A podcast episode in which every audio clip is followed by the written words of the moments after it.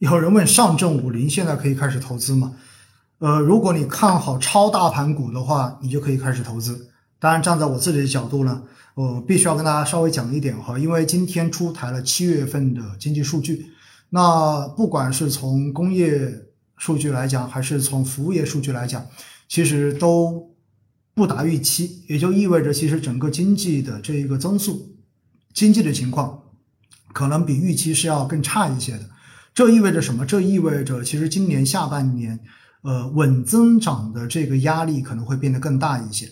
而如果对于经济本身有更大的担忧的话呢，意味着今年下半年政策的宽松有可能会变得更加的确定。而这个政策的宽松包括两方面，一方一方面是财政政策方面，我们看到就是包括专项债的这种发行，应该在下半年会变得更多一些。另外的话呢，呃，其实发行专项债就是给地方政府让他们有钱。去进行基础设施的建设，所以站在这个角度呢，今年下半年也许基建的话会相对而言会有一波机会，而另外一块呢，就是货币政策也有可能会变得更加宽松一些。那么包括是不是还会有降准，甚至于会有降息？那我觉得在某种程度上面呢，也许大家都可以再期待一下。而回过头来，大家要知道一点哈，在投资市场中间，我们前面一直强调说什么？说实际上，如果流动性边际变得更宽松一些。那么，边际受影响更大的是成长股板块，因为成长股，你想想看，钱变多了，那大家就更愿意去冒风险。为什么？因为你的资金成本变便宜了嘛，那我就更愿意去搏一搏。所以在这样的情况之下呢，也许今年下半年成长风格的这些板块仍然会有更好的机会。而回过头来，刚才这个朋友所问到的上证五零，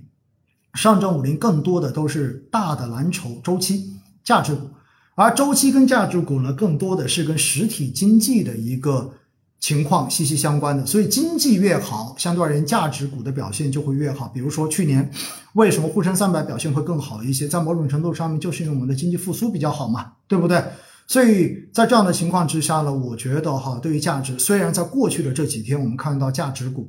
就包括消费啊等等等等这一些的这个反弹都非常非常的明显，而以新能源。锂概念为代表的这些成长板块，这些硬科技板块，在过去的这三四个交易日都出现了明显的这种下调。呃，实际上这种下调在某种程度上面呢，是因为过去的这几个月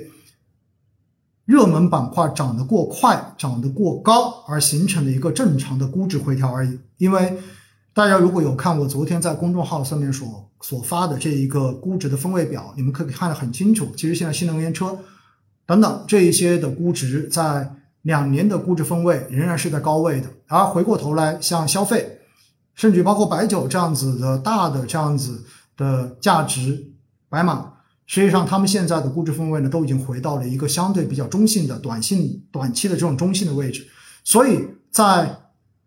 没有足够多的增量资金进入市场的情况之下呢，存量资金肯定会随着这些高估板块慢慢的上涨。慢慢的会缺乏动力，缺乏动力之后，他们就会想着是不是应该要把这些钱放到更加安全的地方去，来等机会，来等未来政策的这种明确。所以，实际上在过去的这几天所出现的这样子的呃消费板块的这种反弹，以及呃新能源为代表的这种成长板块的这种下调，我觉得是一个短期之内市场纠偏的一个正常的动作，也是存量博弈非常正常的一个市场现象而已。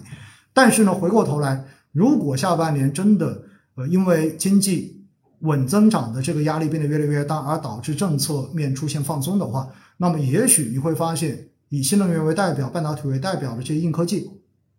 这一波稍微调整完之后，它又回到了一个更具有性价比的区间，也许它的机会反而又能够在下半年再来一波。所以呢，我觉得哈，当然对于这些的看法呢，仅仅只能代表在目前这个时点所有的信息所看到的相关的这样的一个结果，我们分析出来的一个断面，一个静态的这样的一个分析。那未来当然会有各种各样的变化，对不对？包括美联储那一边，也包括国际的这种地缘政治形势，也包括我们的政策到底未来是怎样的一种呃运转。接下来会出台哪些政策？我觉得这一些可能都是动态的，我们需要在未来可能每周的星空夜话中间再去关注它的一个变化，好不好？所以呢，仅供参考，仅供参考哈。我只是告诉大家，仅供参考，好不好？仅供参考。